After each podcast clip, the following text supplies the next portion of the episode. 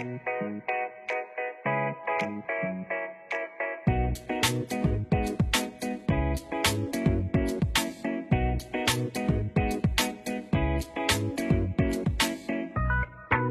大家好，欢迎来到秘密飞船。这是我们的第六十五期节目，也是我们二零二四年的第一期节目。我是主播克莱尔。Hello，大家好，我是主播瑞秋。那因为瑞秋刚刚从啊日本旅行回来，然后我们的另一位嘉宾啊 Daniel 之前也也来过我们这边，然后他也刚刚从日本旅行回来，所以他们两个就说，那不如我们来聊一下日本的旅行见闻。啊，然后因为我上一次去日本已经是十年前了，所以对于我来说这一期就是捧哏。然后由于我最近又开始生病，所以我就邀请了我的大学同学，嗯，怎么称呼？一会儿让他自我介绍吧，然后来来就是支援一下。然后没想到他也刚刚阳康。然后瑞秋呢，今天就是有一点早上八点半起来，然后开始头疼。然后 Daniel 呢，据说也是刚刚。这个从一个病当中恢复，但是我们其实研究了一下，它应该是假期综合症，所以我们这一期应该是一个病号的一期，但是大家还这个带病坚持工作，所以就是还是精神可嘉。那接下来我们邀请呃 Daniel 和我的大学同学来做一下自我介绍吧，先从 Daniel 开始吧，我们的这个老朋友。哎，Hello，大家好，呃，这个应该是老朋友了，但是我我认为大家这个和我都不老啊，大家都是年轻的朋友。啊，对，然后这个非常高兴跟大家见面了，呃，对，就是今天也是大家一时兴起想聊聊这个日本的这个话题，呃，我是呢，大概这已经不是刚回来了吧，这个已经回来两两三周了，对，呃，然后其实是去日本，我是原来在国内的时候，呃，经常去日本，大概每年至少去一次吧，然后这次可能感受不太一样，因为在。日本去 office 工作了一段时间，当然了呢，那跟我们另外一位嘉宾相比，那我这是小巫见大巫了，是吧？呃，这个我算是旅行，或把呃或者说顶多算是出差啊，但是这位嘉宾呢，可以说是算旅居了。那我就这个把话筒交给专家来这个候一下场子，好吧？哦，大家好，呃，可以叫我大仙。然后我是呃主播 Claire 的大学同学，然后我呃本科毕业之后到日本生活工作将近十年，那其实我已经离开日本快要半年了，所以也不是最新鲜的体验 能带给大家，但是嗯，我希望能够分享一些就是旅行当中大家体验不到的比较。深层次的或者比较细节的东西吧，嗯，希望聊得愉快。好呀，欢迎两位。那瑞秋，其实这这个日本这个话题，其实瑞秋提出来的，就是你你最想就是分享的你日本的见闻是什么？我觉得你可以先来分享一下。啊，其实我去日本十一月去的，所以也已经过去了快快要一个半月了吧。我现在好多东西都已经有点忘了，但是呢，我当时想说，我们可以聊一下日本，主要是我这一次去日本也是好好久没去了，上一次是二零一九年。后面发生了什么事情，大家也都知道，所以我是时隔了四年再去日本。那我这一次去的时候，当时就有一个特别强烈的感受是，四年过去了，我觉得日本跟四年前我去一点都没变，就什么哪里哪里都很一样，就跟我有有这样的一种感觉。当然，我是一个非常喜欢去日本旅游的人，然后呢，我也去过日本的蛮多地方的。嗯，它的那些景色呀，然后包括日本的这种旅游体验啊，我觉得我都很喜欢。但是这一次去，主要是因为四年没去了嘛，然后就以去那些地方，就感觉所有的衣食住行呀，包括这些景色呀，都是跟以前一样的体验。呃，它就不会带给人特别多的新鲜感，但是它就是稳定的高质量，就给我一种。这个这个感觉，这是我此次去日本最大的感受。嗯，然后刚才，嗯，首先欢迎两位嘉宾。刚才咱们这个大仙儿嘉宾说现在已经不在日本了，那能不能给我们先讲一讲你之前在日本的时候是做什么行业啊？然后包括你你现在是回到国内了吗？哦，我之前是在呃东京在做管理咨询，然后现在我在美国读 MBA。哦，好的好的，那等一下，那那你的这个分享多。对，这个路径其实跟我很像，我觉得我嗯是之前是在国内做管理咨询，然后嗯呃在美国念 MBA，然后现在是在呃就是留在美嗯国嘛，在硅谷这边打打打打杂、打打零工啊什么的。嗯对，嗯，我觉得可以就这个可以听一下你的分享。好 好，我们三个，我在国内打打杂，打打零工。我好羡慕你们还有杂儿可以打呀。不，刚才刚才 Rachel 说到，就说日本的体验都不变，我觉得确实是这样啊。但是其实如果你细心的话，也是能发现很多变化的。嗯，你比如说，嗯，再久远一点，零九年之前，你可能我们大概一三年还是一四年来过一次，对吧？一四年对刚刚不是提到了吗？你带我们 去吃那个美登利，我们要在下雨的天在外边排很长很长的队在银嗯座。嗯，但就是你会发现很多，比如说很多车站，它多了很多英文和中文的标识，然后它这个很多地方的这个数字化、电子化虽然很慢，但呢，它也渗透的其实也比较深了。包括饭店的预约啊、排队啊，很多地方也都有中文、有英文，然后可以用手机，包括现在支付基本上也都可以，我们讲，呃，扫码也好，这个电子现在再去排队就不用那人肉对排队了。对对对，所以说你它体验又不变，但是你会发现它还是有进步的。我觉得就是日本这一点挺有意思的，嗯，因为他想做什么事的话，他不像国内，他踩油门就踩的比较慢，他会犹豫很久，我到底要不要做这件事。但如果他一旦决定了，他会这个油门踩的时间比较长，比较缓，可能一直在这条路上会走得很远。嗯，所以说，我觉得就是说出来日本一个特点啊，就是它是有在各方方面面你都会觉得有稳定性，但是呢，就会有很小很小的这种进步，一点点积累起来的，所以会给你这种感觉，哇，稳定的高质量。我觉得确实也是这样。对，我觉得这些细节啊，包括你刚才讲的这种，比如说嗯呃站台的呃，包括他给你的这种语言啊，包括他嗯站台很多指示非常清楚。对甚至说他能清楚到说我去什么地方，嗯在就是在我上车之前，我该知道我坐哪节车厢，嗯到时候下去是走的最快的。我觉得就像这些小的东西，他嗯考虑的很周到，呃，就更多的是从一个，呃，我不能说是从一个顾客的角度吧，甚至他们说是从一个游客的角度嗯。出发去思考很多问题。嗯，真的吗？我记得，我记得我嗯十年前去，我跟 Rachel 一起去，然后我记得有嗯。一次我们在那个出了那个地铁，想去一个地儿，然后就想就问路，然后嗯。然后大家也不会说英文，然后嗯。有一段时间我们还挺那个，就是不知道怎么办的，就也没有看到什么站台的那个英文啊、中文啊这种。嗯，一五年前后是它这个国际化就是推进的比较快的这么一个时期。一哦三年的时候确实没有，对，我我觉得是一五年往后，一五一七年的时候，就觉得中国人、外国人多的特别多，然后包括中国的这些饭店啊，也是雨后春笋般的开。就国内有弹牙雪，我们东京马上也有弹牙雪，就是这种速度。嗯，所以我觉得一五一五一七年前后，呃，体体验确实是不一样。嗯嗯那的确是我第一次去的话是一二年，我觉得那个时候就嗯是日本给我的感觉是非就是很常日本的，哎，非常日本，对对对嗯对。然后嗯后面以后，然后再再去，大概嗯一五、一六、一七，就是工作以后再去。嗯嗯呃，那个时候就觉得，哎哎，就是好像买东西什么退税什么，然后还可以用支付宝，对吧？对，就变得特别方便，感觉就嗯是嗯呃，就跟在国内购物其实没有什么太大的差别，有的时候可能更方便还。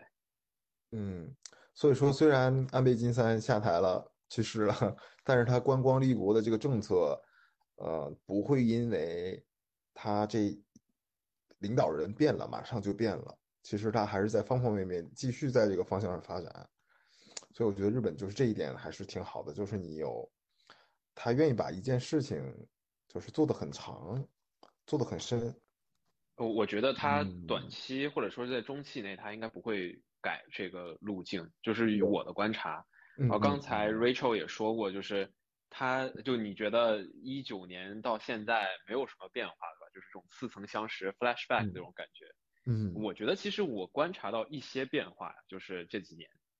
呃，首先呢，他们我我记得那个时候给我的感觉，尤其是这个一七一八年那个时候是最最顶峰的这种感觉，就是好像来日本的游客除了中国人和一些白人就没什么人了，然后包括这些指示牌，日文、英文，然后就是中文。现在呢，包括在地铁里面和一些其他的地方，我发现其实他们有更多去 target 的一些东南亚的这种游客。嗯，对，包括在地铁里面，这个对，有有泰语，我嗯发现这个这个文字我不懂，比如韩语我知道那个是韩语，对吧？这这个文字大概是泰语，然后我说我看不懂，啊、然后包括这种像免税店啊、像这种药妆店，以前那个标配是会放一个这个讲中文的导购，对吧？嗯，呃，现在就甚至说我这次从这个羽田机场回来，有了一些这种免税店，好像这种中中文导购并不是每个地方都有。反而是这种东南亚，就是会东南亚的这些语言，然后长得长相就比较像东南嗯。亚人这种导购多起来了，可能也是他们在把这种呃旅游旅游立国、旅游兴国，anyways，嗯。呃这这这个这个战略发发展的这种更进一步，然后把这个呃 scope 变得更大的这样一个过程吧。嗯，我也顺便想到，就是有一个变化的地方，就是我们大概十年前到便利店，呃，Seven Eleven、罗森啊，我们去买东西的时候，发现店员，呃，很多还是日本人打工的人比较多。那后来过了两年呢，就多了很多这个中国的留学生。那再过了几年，发现连中国人去打工都已经很少了，很多是呃玛雅，包括呃越南人，然后有的时候还有我们家楼下的那个便利店都是土耳其人，所以就从这些呃店员这个国籍的变化来看，也是挺有意思的。哎，为什么会有这个变化呢？因为中国留学生太有钱了，他们不需要打工去赚学费。呃这个是讲嘛，我还以嗯为一方面说嗯明中国去那儿的人变少了呢。确实，嗯像刚才 Daniel 说的，最最嗯鼎盛的时候，什么一七一八年，就随便嗯走进一个店里都有中国的嗯导购呀。但我这一嗯次去，确实嗯发现会少了很多。我还以为这嗯是对，就大家都懂的那些各种各样的原因，导致嗯还中国去日本旅游的人确实变少了。嗯，但在恢复，但是确实是变少很多。嗯啊，就我我住我这次住六本木附近嘛，然后那个旁边一个便利店，我看到还有这种印度人做兼职的，呃，对对对就是长长得像印度人，呃，在在在做兼职。嗯，嗯，但这个日文日文说的，至少我我听不出来有什么大问题，没听出来有咖喱味儿吧？可能有，但我水平不够。说刚才两位嘉宾提到说日本有这个旅游兴国的一个战略是吗？然后大家觉得，嗯，日本是在方方面面在贯彻这个执行这个战略。这个给我一个挺好的启发哎，因为作为游客的这种体验，确实是觉得日本在旅游方面各方面都做得很好。它的这种整体的体验感，我觉得日本的整体的体验感是是去旅游的体验的天花板，无论是跟各个国家相比起来。嗯。嗯，因为呢，就虽然日本它有的地方景色不是很惊艳，但但比如说就是那种整体的氛围感，就让你特别的沉醉。比如我今年去的时候是红叶季嘛，十一月底的时候去嗯。京都看红叶，那它京都的那些红叶很多都是借景的，它不是嗯。说就在大自然的景观里给你几棵树，那它是把那些红叶都融入到一些寺庙里啊。然后或者是 有一些什么人文的景观呀，它它这种景它都是融合在一起。那包括它其他的食物，它也会配套红叶季的一些限量版的食物呀，然后它或者它会做成这种形状的东西，就整个你就会沉浸在这样的一种氛围里面。我觉得那个旅游的体验感方方面面都是拉满的，而且没有什么短板。然后对嗯比特别强烈的就是我回来之后。我在十一月底的时候又去了一趟杭州看红叶。这其实是我对，这其实是我第一次去杭州看红叶。我我以前没有在。嗯，没有在杭州，在这个红叶正盛的时候去看过，所以我当时去了九溪。九溪是杭州一个看红叶也非常著名的地方，包括它的有一些很著名的九溪烟树啊，特别的美。它就是那个红叶倒映在水里面，然后我当时就一下子对比很强烈。我觉得要单论自然景观，杭州的这个景观是超越超越日本的，真的是那种特别特别直给的美，就是这个红叶让你美的特别心碎的那种感觉。自然景观是很美的，但是要论其他的这种，呃，各种方面的体验的话，那真的是跟日本没法比，我觉得，因为。它就是除了呃一个给你只给的这种美到让人心醉的自然景观之外，其他的就没有了。包括一个整体的观感，然后周围也会有嗯游客就很吵呀，其实，然后包括大家在网红景点那里，其实人家景点没有什么没有什么错，是各种比如说小红书呀，然后各种社交媒体把它给弄成了网红景点，然后大家就开始在那里排队打卡，很喧哗。我觉得跟这种红叶的幽密、这种静谧的感觉和氛围是完全不搭界的。所以说，嗯，我觉得日本是那种就各方面体验是一个非常综合的，让让人特别有沉浸感的地方。这这也这个对比也是我这一次很强烈的一个感受。可以能体会到 Rachel 说的这一点，就是日本它刻意的景点，啊，虽然有，但是不多。比如说，有的时候我们去看樱花也好看红叶也好，你可能走在街上，路边就会有，然后没有那么一个特别的景点，好像是你随便走走，走到哪里会忽然发现一个什么样的风景啊？它其实就是在一个小巷子里，在一个民居附近，在一个什么样的地方，啊，这种感觉和。你去旅游，你会奔赴一个景点，然后在那儿打一下卡，这个体验还是挺不一样的。嗯，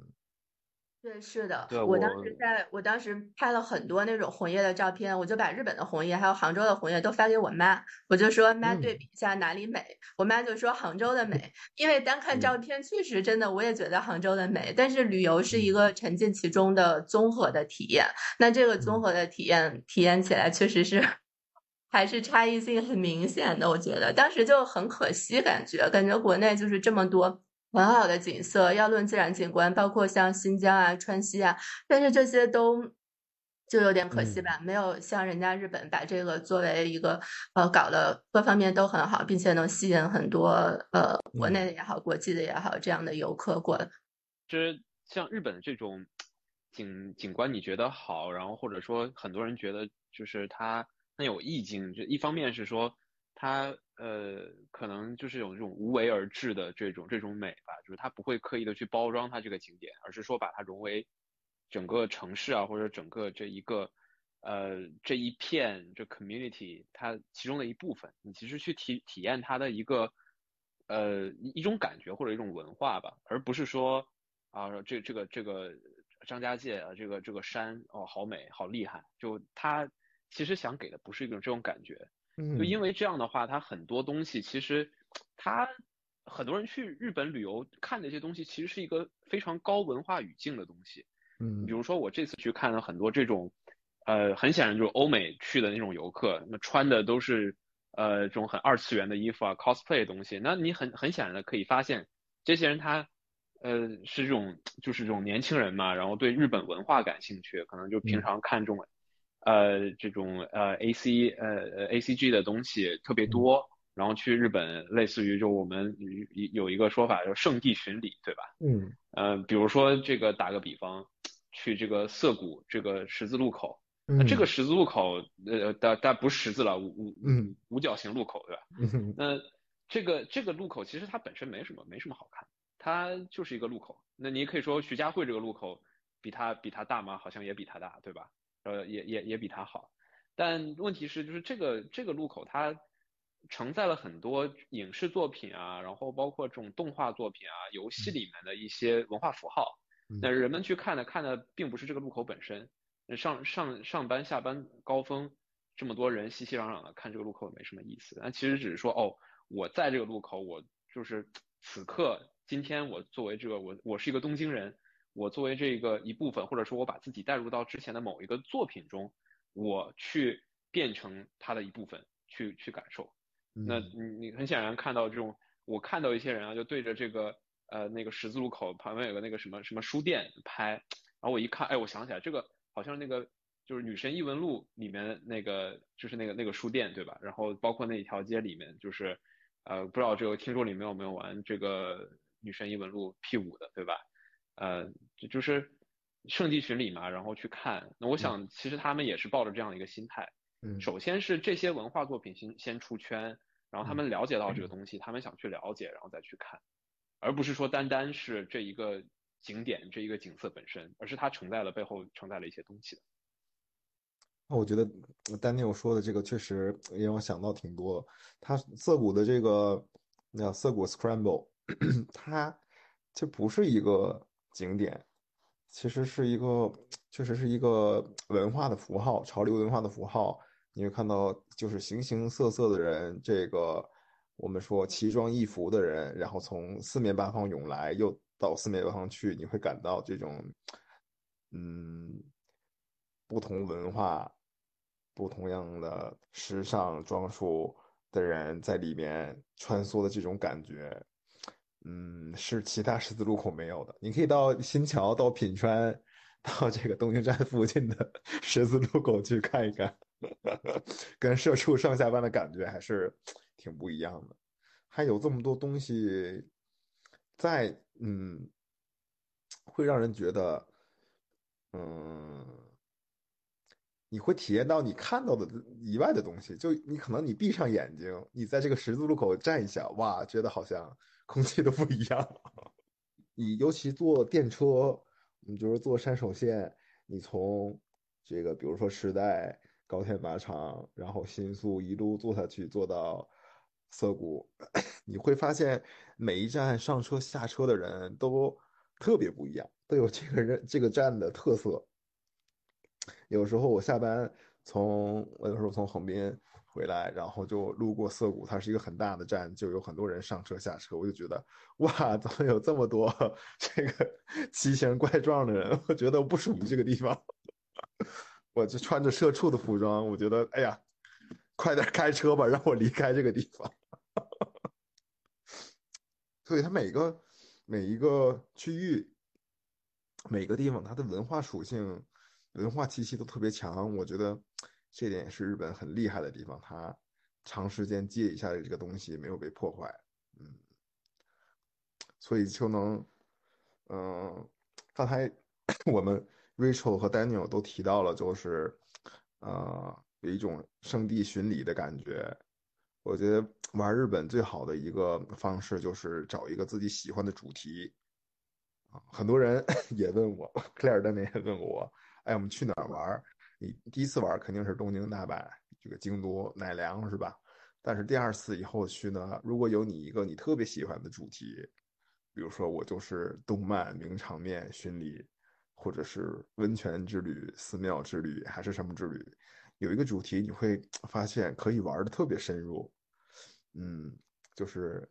嗯，远远超过小红书上面能分享的范围吧。我感觉我身边的人就是也去日本也比较多，他们第一次就是东京、大阪、奈良、京都。对你还是得打一次卡的。啊，然后第二次他们就会去北海道，嗯，滑雪之旅，大大滑雪去了是吧？嗯，哇，这个日本这个滑雪真的是得天独厚的自然环境，造就了它有这个粉雪，叫 Japan Japan Powder，哇，真的是太棒了！北海道这个粉雪就仿佛在冲浪一样，你是人是浮在这个雪上面的，真的应该体验一次。光以外能做的事儿还挺多的，嗯。比如，嗯，就是比如说参加各种就是各样的活动啊，嗯，我们刚才说，对，比如说你可以滑雪，可以潜水，可以登山，就是很多人来，嗯，因为我觉得，呃，我想说的是，日本人他对这个业余的这个兴趣爱好呢，他玩的特别专业，特别钻研，特别投入。所以说你会发现，呃，比如说我们平时会自我介绍说啊，我的兴趣爱好是什么？可能对于我们来说就是浅浅的兴趣爱好，但对于他们来说，可能是他会坚持玩一辈子的一个东西。所以你会很容易找到，比如说登山的话，你会找到就是特别玩的特别专业的业余的人。比如说你滑雪的话，也会发现这些滑雪的向导也好，教练也好，这些 local 这些大佬，他们也是把它当做一个兴趣爱好，但是呢，玩的特别的钻。嗯，所以说。呃，想玩点这种东西的话，嗯，比如说登山的路线、滑雪的路线也好，这个玩法也好，会特别的，怎么说？不管你是新手还是高手，你总能找到合适自己的东西。我觉得这点还是挺好的。跟我在国内滑雪的体验，上来就是一群都不怎么会滑的人拉着你，问你要不要上课，然后。到那个雪道上，没有一个人会刹车，都是自然刹车。哇，你觉得太可怕了。嗯，是。所以说，如果能找到一个你自己特别喜欢的一个方向的话，我觉得就是日本还是就是总能总能满足你。嗯，这点还是挺好的。不说滑雪，其实滑雪已经算蛮主流的这种业余爱好了吧？还有一些其他的这种各种各种各样的，像这种。呃，冲浪也好啊，这个潜水也好啊，或者是小到这种搞些这种奇奇怪怪小东西，比如说悠悠球啊，我觉得日本人哦，还有钓鱼，嗯，钓鱼，对，他在各种各种东西，就是那种好像，嗯，没有不是这种就非奥林匹克项目，或者是非这种商业化的职业项目，他其实都有很多日本人玩的很转，在在这些领域上面，嗯。刚好聊到这一点，这其实我特别想问大仙儿，你你你在日本工作待了工作生活待了十年嘛？日本的年轻人，因为他们可能会比较平稳，比如说一毕业之后就进入一个大的公司，就在这个公司里面待着，他也不会他也不会辞职，也不会被开除嘛。然后。那可能他晋升的也很慢，他工资涨得也很慢。那我就在想说，如果这样的话，他们这些年轻人是不是？不用那么卷，也没有太多呃工作一定要往上爬的动力。那如果这样的话，他们周末干嘛呢？所以似乎就像你刚才讲的，他们可以把一个爱好钻研的非常深入，是就年轻人整体来说是这样的一种感觉吗？我不知道。嗯，我觉得这其实是两个问题了。第一个，我们就先说这个卷不卷的问题。嗯，其实我觉得日本的环境和国内一定程度上是相似的，就是说。呃，公务员啊，国企啊，外企啊，包括这个新兴的互联网行业啊，包括这个咨询啊，投行，你说他们之间其实有他们之间的区别，对吧？你你不好拿这个我们讲日本的传统日企，其实就跟我们国企多少还挺像的。我我觉得，我觉得至少我们公司日本 office 那些人挺卷的。啊，对，对对对对，想出来的那些东西真的是对。呃，我觉得其他 market 想不到。对。所以说，呃，你我们不能把它混为一谈的看，你还是要就是品 apple to apple 的去比。那卷不卷呢？是可以很卷的，因为日也是有优秀人才的，也是有很卷的人的。嗯，包括贵公司对吧？然后阿 o 总也是，真的把人都卷死了，真的，嗯。但是大部分大多数的情况呢是。你如果努力两倍，你是赚不到两倍的钱的，因为日本它其实一定程度上是一个高度发展的社会了，它已经就是过了经济繁荣期了，它泡沫已经破过一次了，所以就是大家就有点佛了。我这辈子我在我可能不可能就是一跃成为亿万富豪，对吧？就好像这种这个可能性已经很小了。但另一另一方面，嗯，该卷的地方还是挺卷的，而日本人本身又。啊，workaholic 比较多，特别注重细节，加班时间还是挺长的，嗯，那就是 第第一个问题。然后很多很多人问我说：“哎呀，这个你在日本体验怎么样？”我就经常会说：“嗯，日本所有的方方面面的体验简直都是太棒了，一定要去。Only if you are not working there，就只有你不在日本工作，你会体验日本的各种好。如果你在日本工作，你会觉得他这个职场文化，嗯，还是有毒的。它到底怎么个有毒法？特别想知道。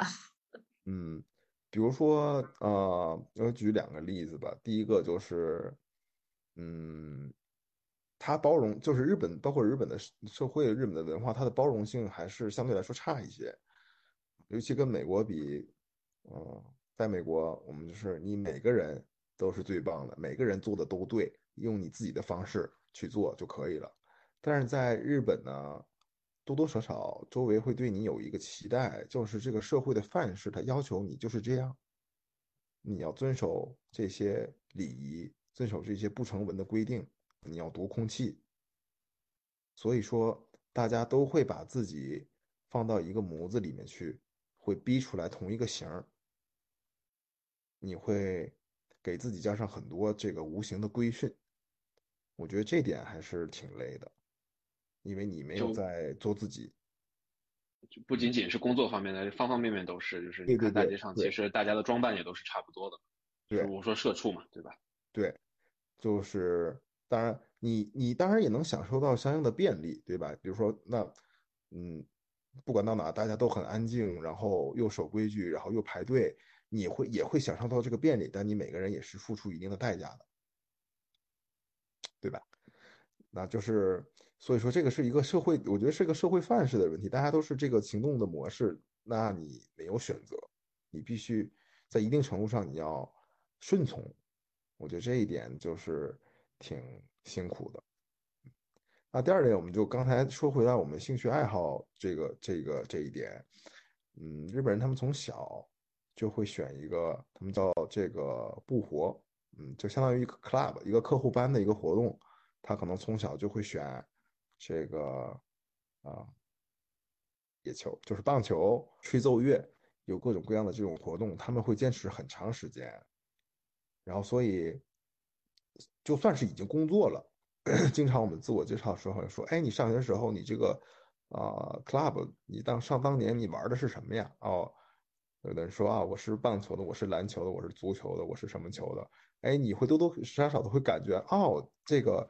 玩吧玩这个篮球的人，嗯，大概都是这种人，都是这种性格，嗯，所以他是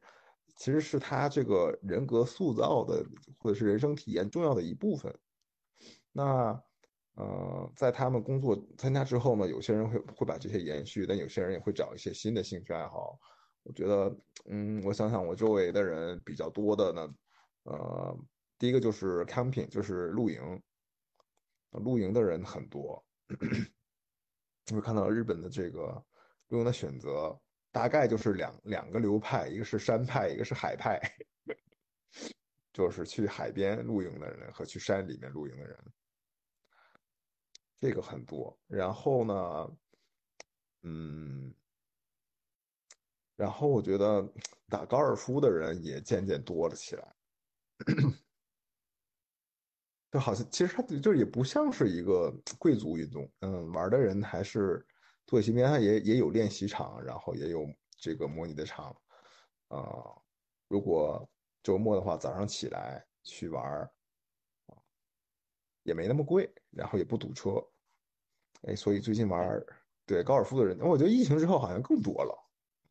高尔夫这个在除了中国，就是叫做中中华大中华文化加上韩国以外，应该都不太算是贵族运动。对，不算是不算是一个贵族运动。嗯，硅谷这边真的是呃，就场太多了，然后尤尤其那几场就是十几刀、二十刀打一下，就就很便宜，其实。嗯嗯。对，我估计我不知道日本是什么行情，我估计也是还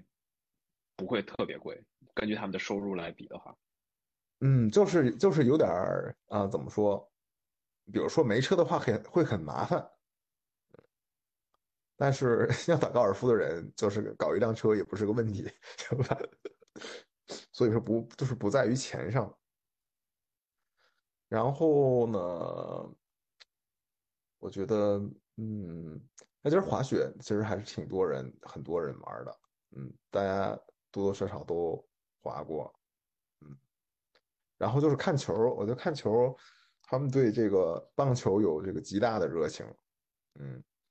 要么就是踢一种 futsal，就是一种小型的迷你足球，啊，有的时候在这个办公区的屋顶也会有这种小型的，呃，这样。最少就是三对三就可以踢啊一个小场，所以说，嗯，日本人玩的东西其实也是，其实社交的属性更强吧。我一边说一边想，嗯，但是最最他们最最大最大的爱好就是喝酒，真的，嗯，我喝一杯是喝一杯是他们最最最大的爱好。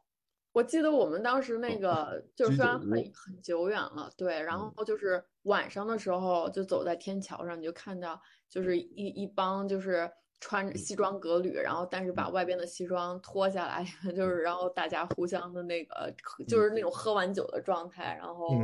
就是嗯。在街上走，很多嗯人。对，Daniel 也在 日本工作过，有没有体验到这个日本的这个工工作过工作过一周，不过的确居是酒屋或者是这个饮酒文化？哎，的确，的确是，就是，而且是，你就像这个有有一个闹钟一样，到了定定定点，晚上某个时间以后，居酒屋全都是这种嗯穿的差不多的人，然后呃纵情释放，对吧？然后在居酒屋高谈阔论，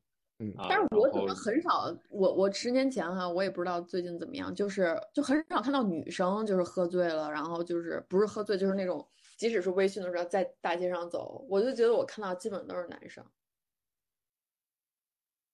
嗯，对，因为这个喝酒是日本人发散那个平日中工作中积累的压力的一种方式吧。嗯，但是女生也喝，也可以喝的很厉害。嗯嗯，这个是他们最大的爱好，然后可能会坚持一辈子。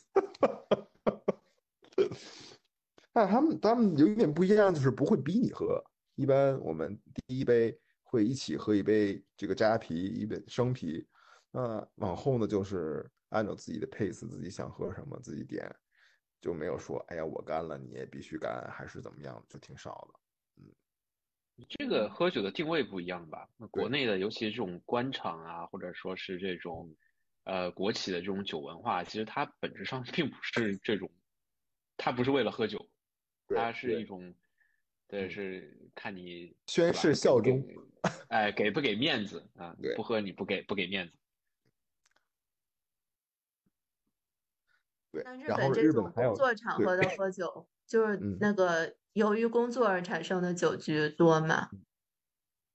工作，嗯，不多。其实，呃，尤其是我做的这个工作来说，没应酬很少。如果要吃饭喝酒，也是，就是真的，就是挺长时间大家没一起吃饭了，或者你跟客户好长时间也没一起吃饭了，就找个机会聊聊天什么的。没有什么太多的 agenda 在里边。因为韩国人他们是这种职场的酒文化也挺浓厚的嘛，就下班了之后，一个呃一个部门的人要一起去喝酒，甚至喝个两轮三轮的，日本会这样子。嗯，但这么说，那我也有一个 bias 了，因为我觉得我是一个外国人，我不不想把自己塑造成一个日本人，所以说嗯我接触的日本人也就也比较 open，我也不想去那种特别特别日本、特别传统、特别 domestic 的地方。嗯，所以他们也不会逼我，我也不会去。那你说有没有这种的？确实是有。嗯。嗯，我不知道你们作为这个呃游客或者是短期在日本工作的时候，你们在日本的这个居酒屋或者吃饭也好，你们的体验如何？你们观察周围的人，你们有什么感受呢？打扰吧，就嗯这种感觉。其实，对我我觉得对我自身来讲，我是去吃东西的，去去自己小酌一杯啊，或者是跟家人、跟朋友。其实对和和这些人，觉得是看他们，大概能想象到他们的这样一个状态嗯啊。对，我印象当中，我我第一次人生第一次在一个格子间吃饭，就是在日本哦，吃对拉面。嗯，哇，那真的是，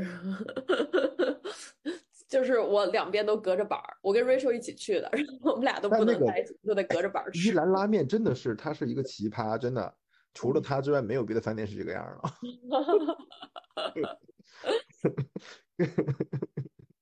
然后就是随便进一个，就是你在街上逛，然后随便进一个小的餐厅，可能那个餐厅非常小，只有两三嗯桌，然后但是嗯点了什么都特别好吃，嗯稳定的高质量。嗯，哎，它就是有的时候，嗯啊，丹尼有就，经经常我我觉得发现一些好吃的店，就是那种我比如说，呃，想预约某个店，或者我想去排队，结果排不到，或者是没约上，那行吧，那随随便附近找家店吃吃吧，哎，好像这个也不错，就是就嗯。这样发现了很多店，嗯。嗯。就基本上没有太太踩坑，就这种嗯。随便吃的经历。嗯，越是这种隐藏的店，我觉得反而越有惊喜。你特意去找那些分儿高的店吧，这就会觉得就挺一般的，就是非常的商业，非常的游客。这就是语气管理。对，有的有的日本人他们会就是经常去某一家店，就是去家附近或者公司附近一家店，然后会把就是他们会很很喜欢把自己变成常客，然后会跟这个尤其是我们讲居酒屋啊，或者是稍微好一点的这个是寿司店或者日本料理店，他们去了会跟这些跟这个大将跟这些主厨会跟他们聊天，我觉得也是呃社交的一部分。就这一点和我们国内好像挺不一样的。你在国内饭店，你不会吃到把老板吃成就是朋友，吃成哥们儿，对吧？嗯，嗯哎，有一个电视嗯剧啊，嗯你说你说，你说，你说。有一个电视剧叫《深夜食堂》，哦，对对对，在隐藏在新宿里面的一个，对，那是真的吗？嗯，很真实，其实我觉得很真实。嗯嗯，Daniel，你说，对，我说这个你在国内想跟老板吃饭也不太容易，因为现在，对吧，都是这种大的连锁餐厅，你嗯。去去这个人家老板都是嗯。腰缠万贯的，嗯呃，他把？大连锁公司的这个 CEO，是吧？这个对不太一样，就是我觉得日本的嗯店更多还是这种，呃，可能就是一个店那里小店开了几十年了，然后也没有那么多嗯连锁，对，嗯是自己自己经营的这么一个小本买卖吧，更更像是。嗯有的时候我们特别生气，就是哎，你这怎么空这么多座儿，也不让我们快点进去，你快点翻台嘛，你也多挣钱，我们也早点吃，对吧？是啊，然后，哎呀，有的时候就是就是不让进，或者说不给约，怎么样，我们就觉得日本人挺轴的，怎么这么不会赚钱呢，对吧？嗯变通，哎，就是这个不会做生意，对，但是他们其实他们就坚持这种东西，他可能也不差这么一点钱，但他就有他的坚持，我觉得这是日本文化的一个特点吧。嗯，对，也是觉得是一种他传统的一部分嘛。嗯，呃，这是就是日本的这个，嗯，食文化还是挺有意思的。有的时候在 YouTube 刷，有时候能刷到一些日关于日本的呃视频，经常听到什么失落的三十年。你们对于哦日本的经济，对嗯那个有什么见解吗？这个肯定是大仙儿更更更有发言权了，丹弟，你。你先说一说你，就是因为哎，你好，对对对领领导最后总总结一下，我先我先这个发表一点愚见。对，我呃挺好奇你的视角是怎么看待的。我是觉得，就日本现在的经济，我觉得他这三十年其实一直是这样，他稳步的在在做，可能就是有点这种一朝被蛇咬，十年怕井绳的感觉吧，就是在小心翼翼的不想再重蹈覆辙，然后到经济过热呀，然后再在这个泡沫，然后再经历这样一个过程，所以他很多东西，比如说他，你看他利率基本也没有。嗯啊、然后包括这个 team 在做一些东西，其实也都很很谨慎，就是他嗯做东西他更注重一种 testing，然后嗯说我确定了这个东西 OK，我再去大规模去上它。我觉得即使是这种科技公司，它在日本 office 其实或多或少也是这样子。嗯那我其实跟日本 team 有在聊啊，我非常 question 他们在日本，呃，目前做的这样一种经营模式，就使他的客群呃定位在一个不是很宽泛的一个范畴，但是 well 就是呃他们就是这样做做下来了，然后也一直在 grow，虽然 grow 的这个速度不太高，但我觉得可能是因为这个失落三十年使他们在 business 方面很谨慎，嗯，然后可能慢慢的在做一些东西。嗯，我觉得这是我的一些感受了，我不知道这个是不是这样。就是说他有自己的一套东西，然后他觉得自己一套东西一旦是 run 的是可行的，那我没有那么大的动力去改，或者说我不想就这个步子跨的那么大。嗯，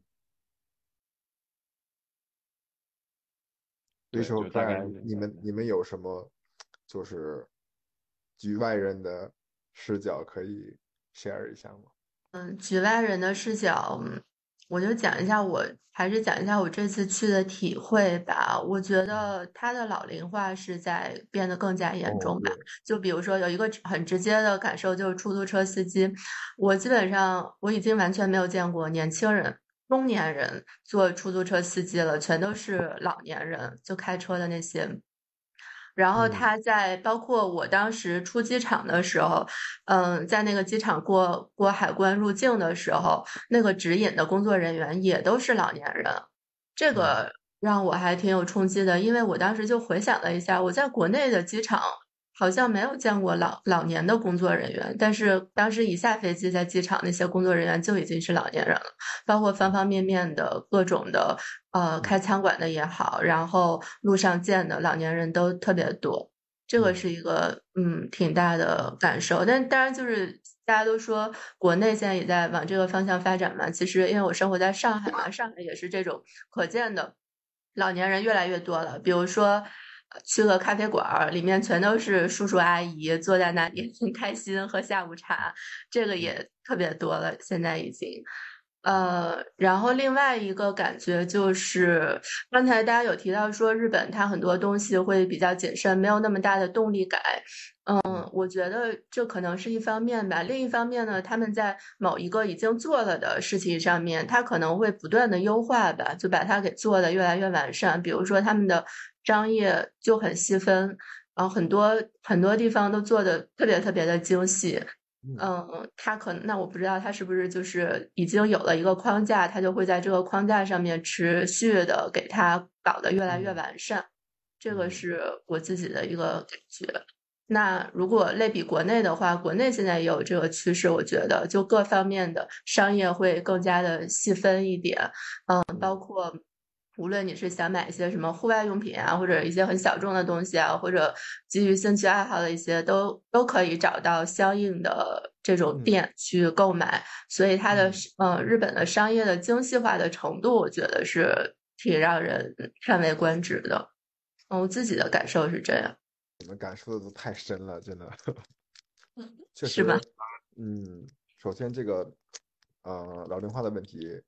嗯，不是，我也确实也没见过除了老年人以外的出租车司机，真的很少，就可能一共会见到一两次，所以一般会他们会退休之后去做嗯出租车司机，有很少很少的这个女性，她们可能会把这个当司机作为一个兼职，或很多地方都能看到，嗯，这个。清扫卫生的阿姨啊，还有各种各样的人，都是有很多老年人在，不仅仅作为消费者，都是作为这个服务的这个提供者，出现在各种各样的场合。我觉得这确实是日本社会的一个问题，他也真的是缺人。嗯，但是我觉得他老年人做的工作也很好，就是还是非常令人尊敬的。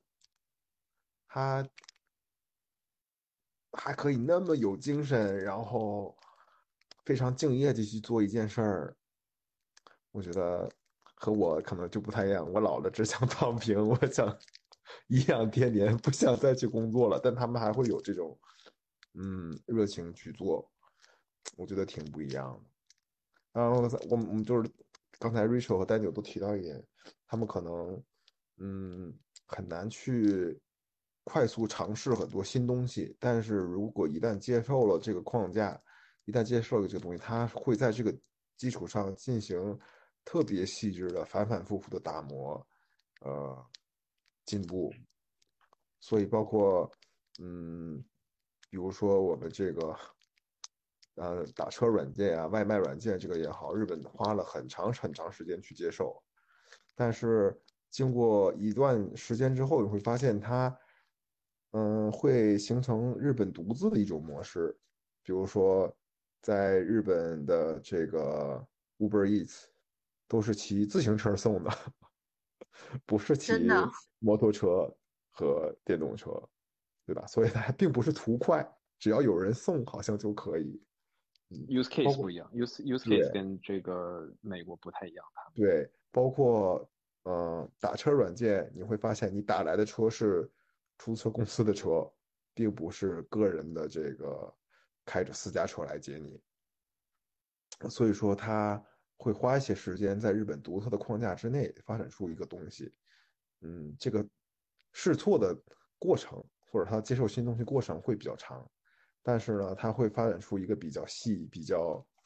嗯高级、特别契合这个当地人需求的这一这种模型吧。呃，你说到这个，我觉就觉得特嗯别有感触，就是嗯。虽然说这个东西它就在进日本市场，他们接受接受的很慢，但他们会有一种独特的方法去接受它。我觉得 in some way 就是这还是非常 creative 的，他们嗯，会把很多东西就把它日本化，对，呃，然后有个日本自己的这么一套东西，去去去去做这个事情。对。但在另一方面，我也觉得我亲自也看到，也非常担忧的一点。我们举举个浅显的例子，就是它这个日本这个国家，或者它的经济，或者它的产品和服务，离终端的消费者越来越远。那比如说手机，对吧？可能我们十年前还有一些人会考虑一下啊，这个索尼的手机怎么样？包括以前什么夏普的旋转屏特别炫。但是呢，你会发现现在他们离消费者越来越远了，可能就不知道真正的消费者需要什么样的东西了。虽然它靠提供这种核心技术、核心的元器件，它还能生存，也能生存的很好，能生存很长时间。嗯，但我自己总是觉得你就是不如苹果，不如三星了解现在消费者的需求是什么，所以其实它的竞争力也会下降，是不是在吃老底？嗯，包括汽车也是，对吧？日本的汽车做的这么好，现在突然出来一个电动车，嗯，我们且不说这个国际形势就是怎么样，嗯，起码日本车的这个用户体验跟我们国内的造车新势力也好，跟特斯拉比也好，它没有什么进步，那屏还是巴掌大，然后你怎么就不舍得放一块大屏？呃，你想想，就其其实又回到刚才咱们聊那个问题就是，嗯哎，一个餐厅为什么就这嗯么几个位置？他他为什么不想 expand？对我不想呀，你爱来不来，对不对？对，呃，就是反正我的常客一直是这些常客，我觉得就是这些这些思维，其实他他们是一致的。嗯对，我记着很久很久之前啊，我们当时在新加坡，然后说要那个进日本市场啊，就 Uber Eats 啊，或者嗯打车什么的，说那个日本人特别喜欢预定，就是什么东西对对对对对对对，导致他嗯们就是适应不了这种像 Uber 提供这种 on demand 的这种服务。对对对对对对，太对了。你们 你们去日本玩的时候，你们没有提前把所有的行程、酒店甚至饭店都提前一两个月订好吗？预定我预定，们有餐厅是要我这一次订了很多餐厅，但这个真的好复杂。它有的是在 一个类似大众点评的网站上就可以预定的，我忘了叫什么那个啊 P 对开头的那个嘛？对对，然后有的要跳到一个呃餐厅自己的官网，然嗯后我后面又订了一个 omakase，它是专门有一个做日全日本的 omakase 都在这个网上，所以这个又是按照食物的类别来细分，然后嗯有的是能有英文的，有的是只有日文的，反正我订嗯餐厅我是搞了好久。嗯，太有意思了。日本人的计划性非常强。如果我们，比如说我们四个要约饭吃顿饭，我们可能 每个人把自己有空的日期时间列出来，可能就要约到 三四个礼拜以后。嗯，没有说这种啊，走今晚没事儿，我们吃个饭吧，这种事儿是不存在的。就是所以日本人都是 J 嗯人，对，就是一，而且就是所有的东西计划性都特别强，然后大家对一切的这个呃怎么说期待值比较高，嗯，所以你会发现电车也不会晚点，就是一切都会按部就班的进行，嗯，确实这一点太有意思了。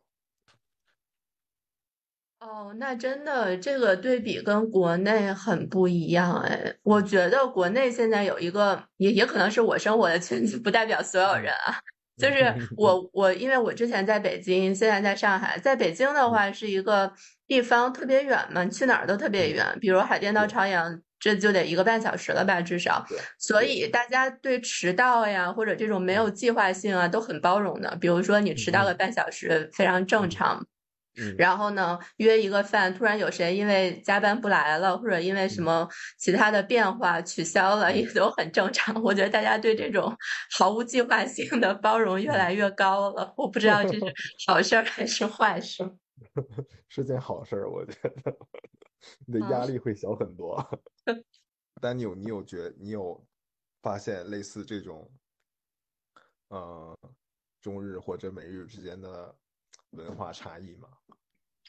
我觉得那一都是守时啊，然后包括他这种循规蹈矩啊，然后就提前计划，我觉得是一方面。嗯，另外一方面，我觉得就我去吧，就给讲讲一个故事，就是呃两个故事吧。一个故事呢是，呃，我觉得就是说这个，我其实想说日本人其实他都很，你时时刻刻在压抑自己的那种感觉，或者说就刻意的去不去表现自己。的这种情感或自己喜欢的一些东西，尤其是在工作的场合，就在陌生人面前，我去办公室，因为这个外企嘛，然后会有一些这种，呃，尤其尤其以美国人为首的，毕毕竟这些大的这种国际公司，尤其是科技公司都是美资公司嘛，然后进办公室，哎呀，我这个第一天去是有点有点不适应，因为。嗯，美国尤其是湾区这边硅谷公司，其实大家都都都很很开放嘛，就办公室里面直接聊天，对吧？嗯。然后去这个东京办公室，发现哎，这个办公室里没什么声音，大家都不太敢说话。我感感就因为我平常呃工作敲键盘敲的非常响，嗯，反正这个这也是个比较坏的习惯，对吧？嗯。我就不太不太敢敲，慢慢的打字，悄悄的打。啊，这个时候呢，有两个人。哎，有两有两个人，那个这个他这个讲话非常响，两个美国人聊这个前一天晚上，这周一去的嘛，然后这个应该不是前一天晚上，就刚刚发生的这个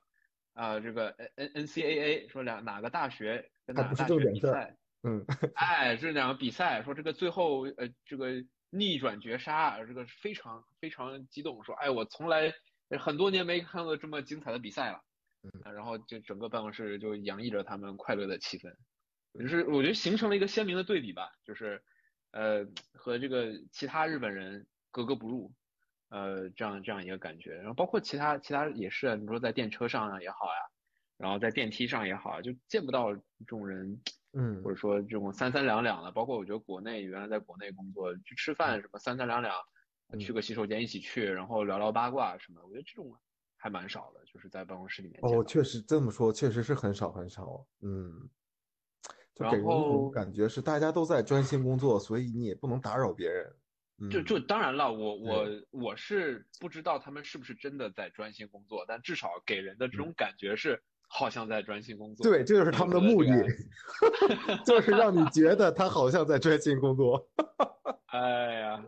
对对，我我也我也发现了，肯定 可能感觉是是这种感觉，就是因为真的专心工作的人，他是不会在乎说，我一定要很安静，就是。你当你去想一些事情，或者说你做一些事情跟人讨论的时候，你是会想办法，就是说我怎么去 最快的解决问题，我怎么最快得到答案，嗯嗯，越越越随意越好。对，我觉得这样的话反而会 somehow 去，呃，制约的你你的一些这种发挥空间，或者你你思考的一些，嗯呃过程吧。对，我觉得这这是。然后另外一个，我觉得发现呢，就是说，呃，日本人，我觉得他们其实。总体来说，呃，可能还蛮蛮封闭的，就是说在这种社交方面还蛮蛮封闭的。嗯，呃，我有一些这种 MBA 同学吧，日本日本的这种 MBA 同学，我觉得就是我我以前觉得哦，其实日本人还挺挺挺 outgoing 的，因为你知道 MBA 就是你现在也在对吧？就大家都一起玩啊，然后一起聊，日本日本同学也都呃很很很乐于交流。嗯，那我这次去发现发现，呃，当然一方面可能是他们英语不够好，另外一方面就是他们觉得有自己的这么一个固定的圈子。对我中午去这个个公司的这种餐厅吃饭，然后嗯。我就哎呀，我就是在期待说谁愿意来跟我吃聊一聊，对吧？呃嗯，这个我觉得我我这个 figure out 的日式英语的能力还可以，结果搞了半天，就人家都三三两两自己配对好了，然后嗯。最后我是跟两个白人大哥一起吃的，一个一个嗯。澳大利亚人，一个一个这个欧洲人一起吃的，嗯然后大家席间聊聊美国政治，哎，就是变成这样的一个话题了。嗯，就是你你想嗯。去作为一个外国人或者作为一个嗯。外来人，想打破他们这样一个壁垒，然后说，呃，让他们去接纳说，哦，你是自己人，我觉得这个很难，或者说他们也不愿意去这样做，你。反而说是在美国，你你去跟这些人打成一片，因为大家都是新来的嘛，对吧？嗯。美国没有什么老来的、新来的人，可能啊有一些这种 old money，他们觉得哦嗯。你们是新来的，但 overall，嗯。尤其是说是在这种呃西边啊，或者说这种大城市，嗯，搞了半天，其实大家都是移民，都是新来的，或者说对。你的祖先也不不是不是这里的人，整个文化就是会不会 care 那么多你的出嗯。身或者你的这种所谓的啊传承，我是呃什么样这种背景的人，他不会看这么多，而而日本我觉得或多或少我能感觉到。他还是有这样的一个情况，虽然说他表面上来说他会很客气，他会很竭尽所能的去接纳你，但其实我能感觉到他骨子里面其实还是有一种这种自我封闭的这个倾向吧，不是自自我封闭的倾向，就是他会把你有一种呃封闭在外的这种。爱嗯。排外的这种倾向，嗯。就是他们其实是可以做到什么呢？比如说，呃，我这次还对另外一个故事，就是说我我一去办公室。我不知道我们 team 坐哪儿啊，然后我就随便嗯。抓了一个人问，因为去太早，我那个时候还有时差，我大概就七点钟就就到办公室了，然后找了一个人问，啊、不是七点钟，这这边现在就是下午嘛，这个时差嗯。没倒过来，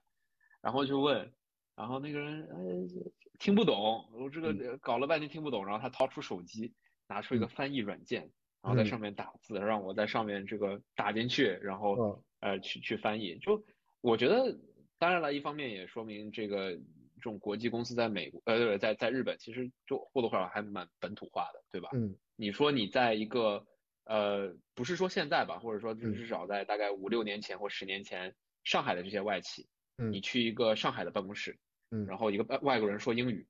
怎么可能有人不会英语呢？对吧？怎么可能有人不会英语？尤其是这种前台的这种嗯呃部门，或者你做这种 operations 啊这种嗯类似相关的，不可能不会英语的，对吧？嗯。但你发现在日本其实还是有这种人，但他会想办法去让你懂，嗯，但他还是会把你当做一个 OK 外面来的人啊对，这个跟你讲讲英语，然后给你翻译翻译，我会很客气、很笑脸的嗯对你，嗯嗯呃，但关起门来，或者说嗯。你你在自己或者说一些这种自己的 topic 时候，嗯，他们不会去这样跟你就 open open heart，然后嗯。我们去聊一些交心的问题。嗯。对，你就说聊一些这种很深刻的问题，嗯。呃，你想去跟他们聊是很难了。我觉得可能嗯。MBA 的这种日本同学是唯一一个可能去进行这种交流的群体了。嗯，对，我觉得你这个感触我也有。嗯，你想跟他们建立这个，我们讲友谊也好，建立这种信任关系，真的是要花很长的时间。当然我，嗯，待了这么多年吧，我觉得从大概从第三年、第五年左右开始才会，嗯，觉得跟日本人交往，呃，我们就说起码说这个工作场合上的这种，呃，沟通，会觉得嗯不太有压力。那我可能快到，嗯七八年的时候，会觉得多少就是有一些游刃有余，就是客户不会就觉得你是一个外国人会怎么样。有一次，我客户 说啊，这个我们团队里有外国人，或者是这个怎么怎么样，我说嗯，我就是啊。他说啊，我早已经忘了你是外国人了。所以说他不是故意封闭，那只是说，嗯，从小他们生长 生生活的环境确实是比比较单一，它是一个是一个比较纯粹的这么一个生活的环境，然后有很多人确实也不知道怎么，嗯，这个应对外国人或者怎么跟他们沟通，他确实没有这个经验，也不知道，所以会让人觉得，嗯，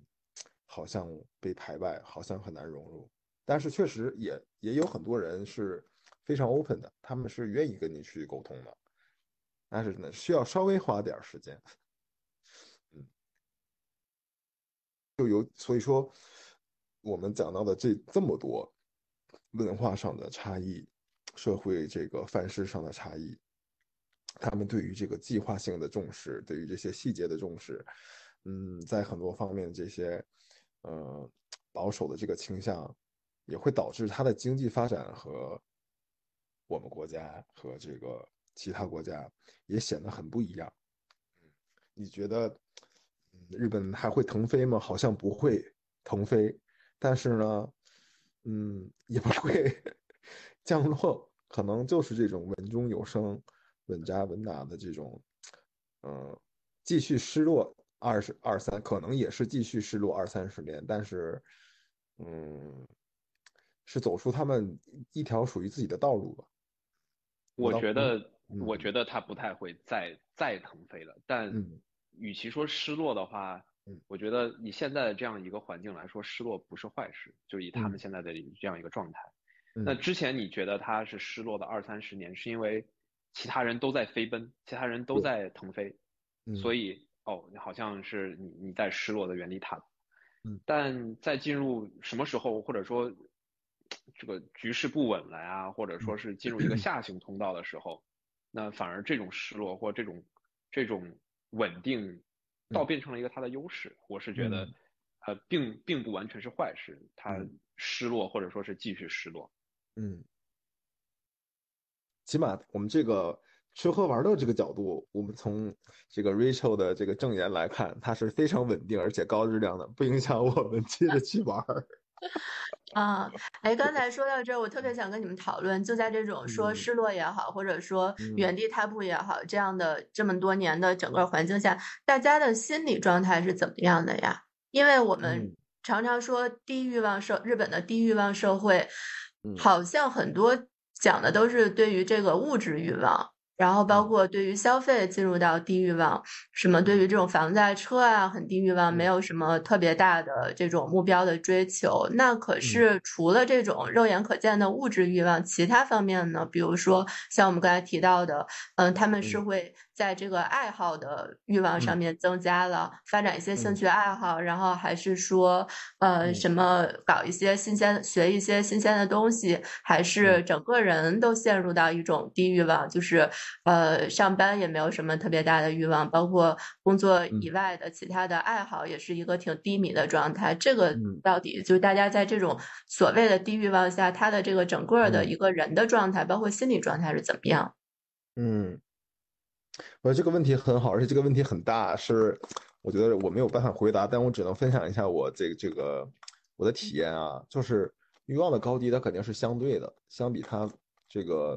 经济泡沫时期，经济飞速发展这个时期的这个对物质的欲望来说，现在是低的。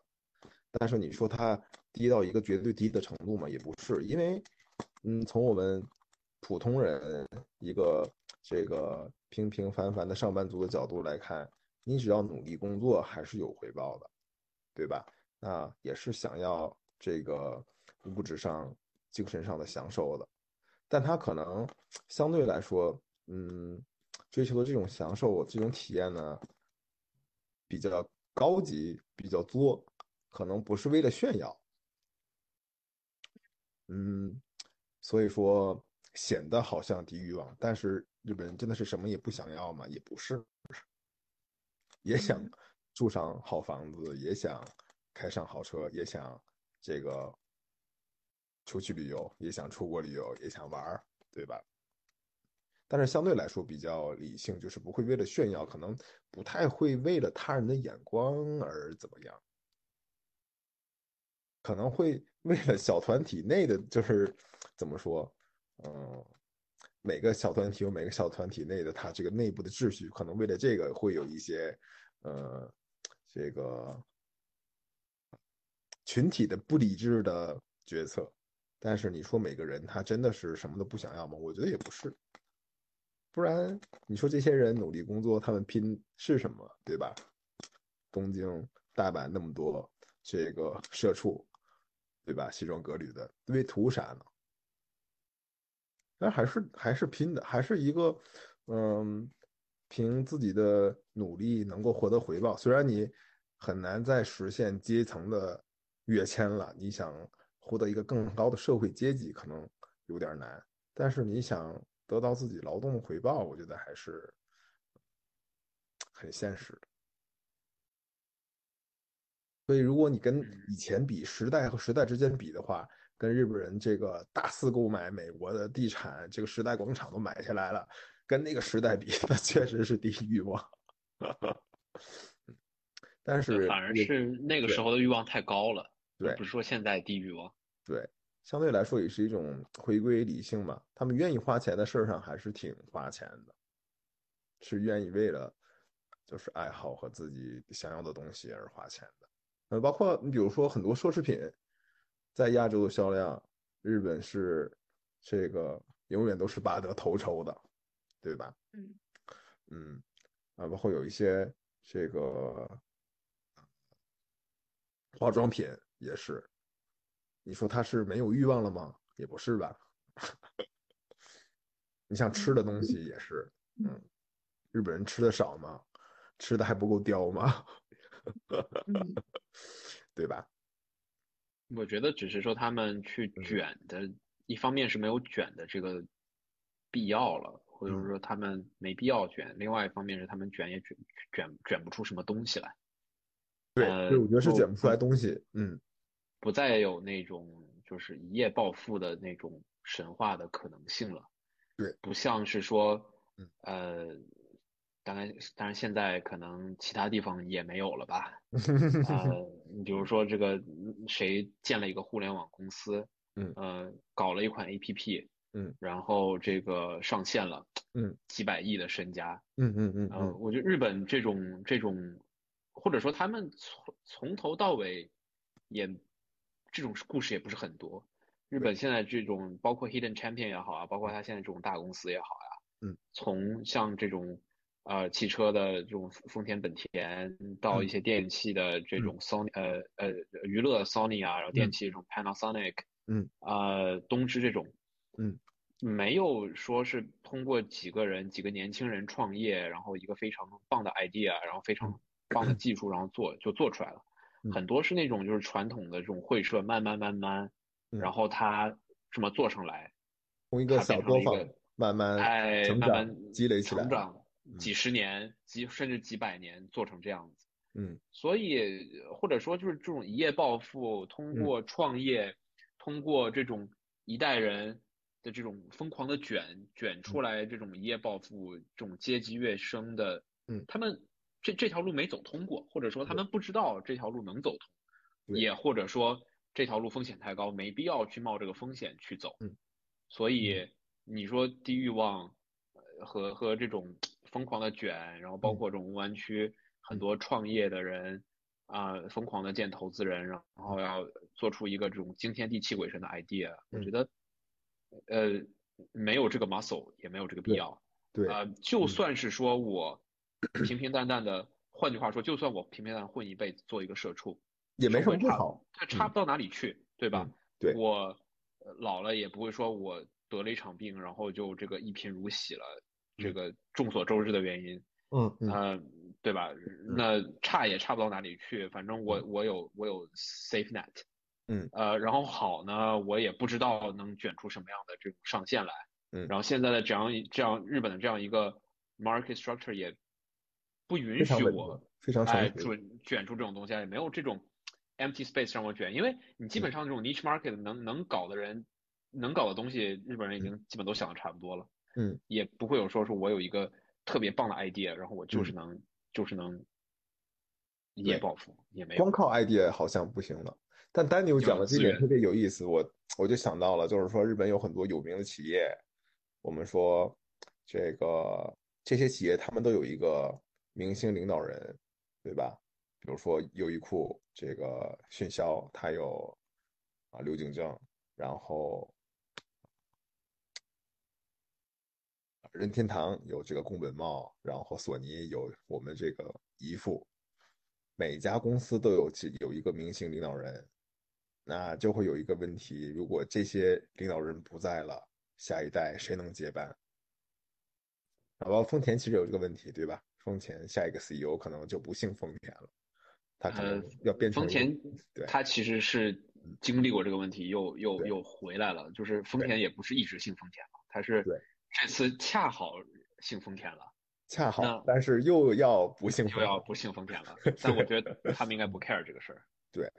哎，所以日本企业他们的接班人是是怎么样的？是说就是传给自己的小孩，还是说是那种找职业经理人？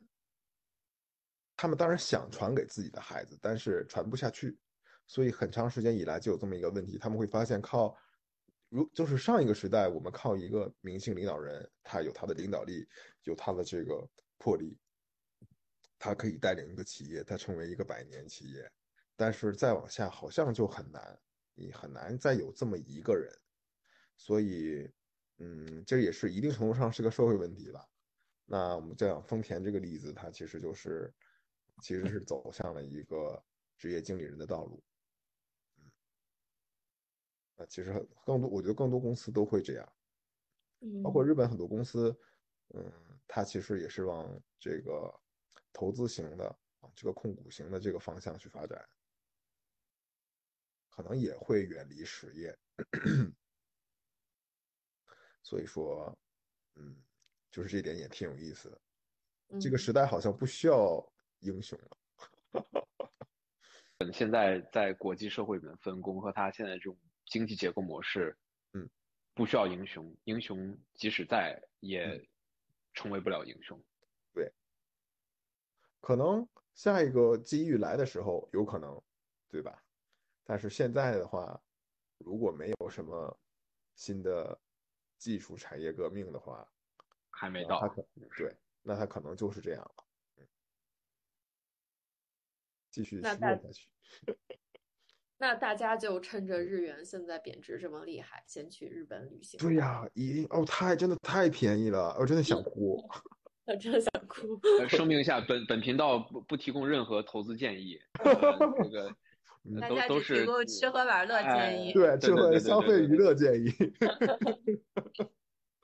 真的真的太便宜了！我给你们举一个例子，就是我在东京的时候，我东京有一个朋友，他也在东京那边工作，他给我推荐了一家就卖那种生吐司的店，你们知道吗？生吐司就是说这个吐司，它它就是一个吐司嘛，它也没有什么其他的花活，它就是一个纯粹的吐司。然后呢，我朋友说这个店是东京的吐司天花板。它都是也都是现烤的，我当时就去那儿买，买了一个特别特别大个儿，就是两个人一次肯定是吃不完的。我觉得甚至两个人可以吃个三四次那么大的一个一条，对他们叫好像叫一斤啊，对一条，对很很大的一个长方形的一个大吐司，也确实味道很好，就是能吃出来它那种面粉的那种筋道的感觉，而且也是现做的。这样的一个吐司，然后这样的品质和折合人民币的话，差不多呃不到六十块，五十多块钱吧。然后对比是什么呢？就我前几天就我在上海嘛，我去静安嘉里中心，静安嘉里中心地下二层全都是卖各种的烘焙店，然后各种的呃蛋糕呀、面包呀、吐司啊这些，我就看到也有一家号称也是日本什么什么的吐司的店，嗯。哎，可能也不是日本吐司的店，它可能也就是效仿日本，但是是国内那个那个什么石畔那那那个那家呀？我不知道，我看我这次回去也看到了，嗯，看起来是蛮蛮高级的。对，然后同样的一个吐司啊，还还不是现做的，好像，然后还没有日本的那个那么大，就人民币八十八块钱。走过去看了一下价格。然后我当时就想说，国内的这个这个价格真的是 太贵了，现在相对于来说显得日本很划算，而且还是稳定的高品质。是的，稳定的高品质，你花什么样的钱就能吃到什么样质量的东西，这个国内是开盲盒。嗯，对，所以说在日本只要按照日本的规矩来，你会玩的特别开心。哎，泡个温泉。我刚才听你们两嗯位嘉宾讲的时候，我有一种感觉是，嗯虽然大环境是失落的，是呃没有那么蓬勃向上的，然后这嗯个也不需要英雄，大环境是这样，但是身处其中的这种个体幸福感还挺高的，听起来。哦，对，生活质量还是挺高的。嗯，确实对，因为他们也不用那么焦虑，然后嗯也呃呃，就是还可以潜下心来发展一些自己的爱好，然嗯。后更多的时间关注自己的生活，而且它又不嗯。像国内，因为国内是从那个特别高的预期掉下来，现在正好是在这种从高预期往低预嗯期转换的过程中，所以其实大家挺痛苦，还没有习嗯。惯，而且没有做好这种预期的管理。但是在日本，如果说它稳定的很长一段时间都是这样了，嗯。那好像是不是生活在那儿就是幸福感是挺高的？对，其实只要降低期待值，幸福感真的挺高的。嗯，我这么说吧，就是如果你没有，嗯，在公司正常的一般公司里工作，如果没有 promotion 的话，你每年涨工资可能就是大概涨百分之二左右。那这件事在国内来，对，哦在国内来说是不可能的，涨百分这个国内，叫侮辱性涨薪，对吧？因为你多的这一点儿还不够交税。这是埋汰人的，对吧？对，嗯，所以说就是，除非你特别怎么样，然后你拿了一个 bonus 以外，每年涨的就是按部就班的涨吧，确实不多。嗯，但是你会知道，哦，其实我差也差不到哪里去，好也好不到哪里去，所以会，嗯，就是怎么说，简单粗暴来讲，就会佛一些。嗯，那我就普普通通的干呗，我多花点儿时间精力在这个生活上，其实也挺好的。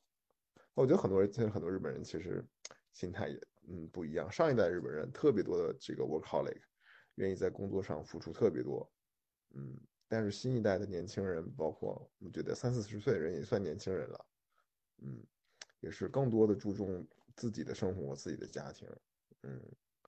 所以说也不太一样，嗯，也是在，我觉得这个国家也是在变的，人也是在变的。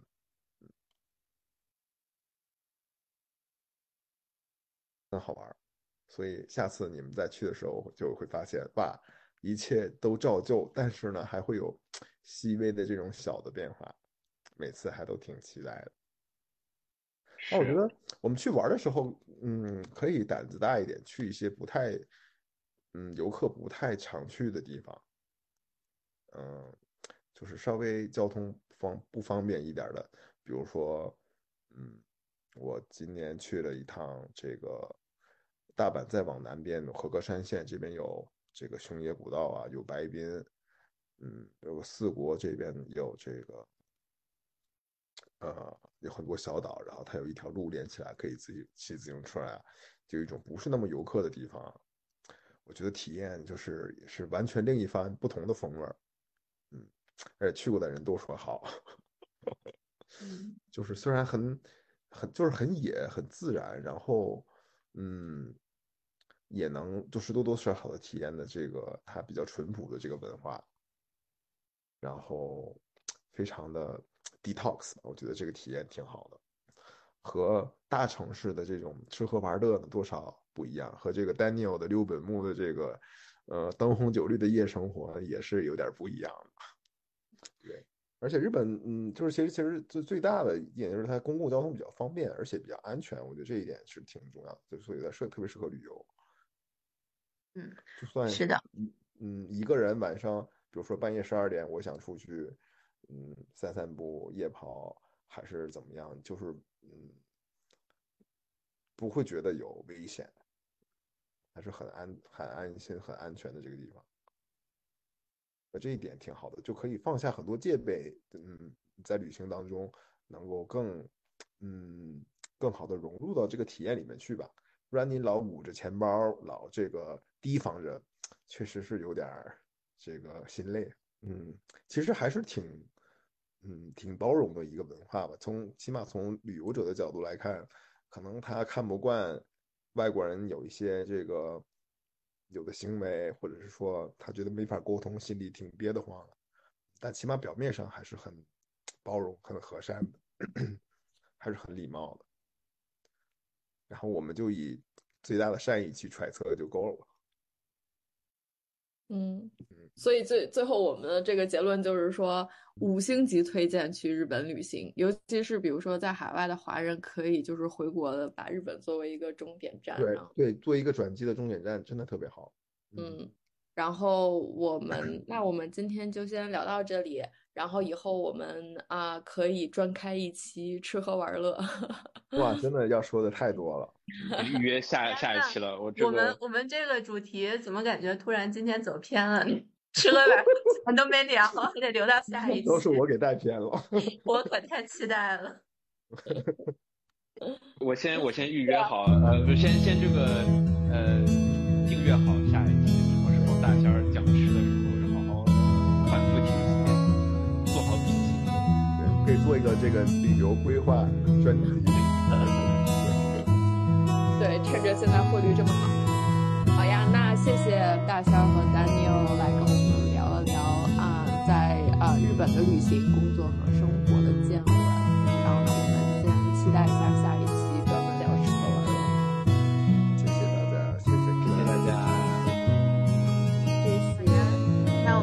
节目就到这里结束了，感谢大家的收听，然后也欢迎听众们在这个小宇宙喜马拉雅上搜索“秘密飞船”订阅我们。然后，如果大家有什么关于日本想知道的东西，或者你们觉得什么吃喝玩乐最推荐的话，也欢迎在评论里面跟我们分享。嗯，那这期就到这里了，拜拜。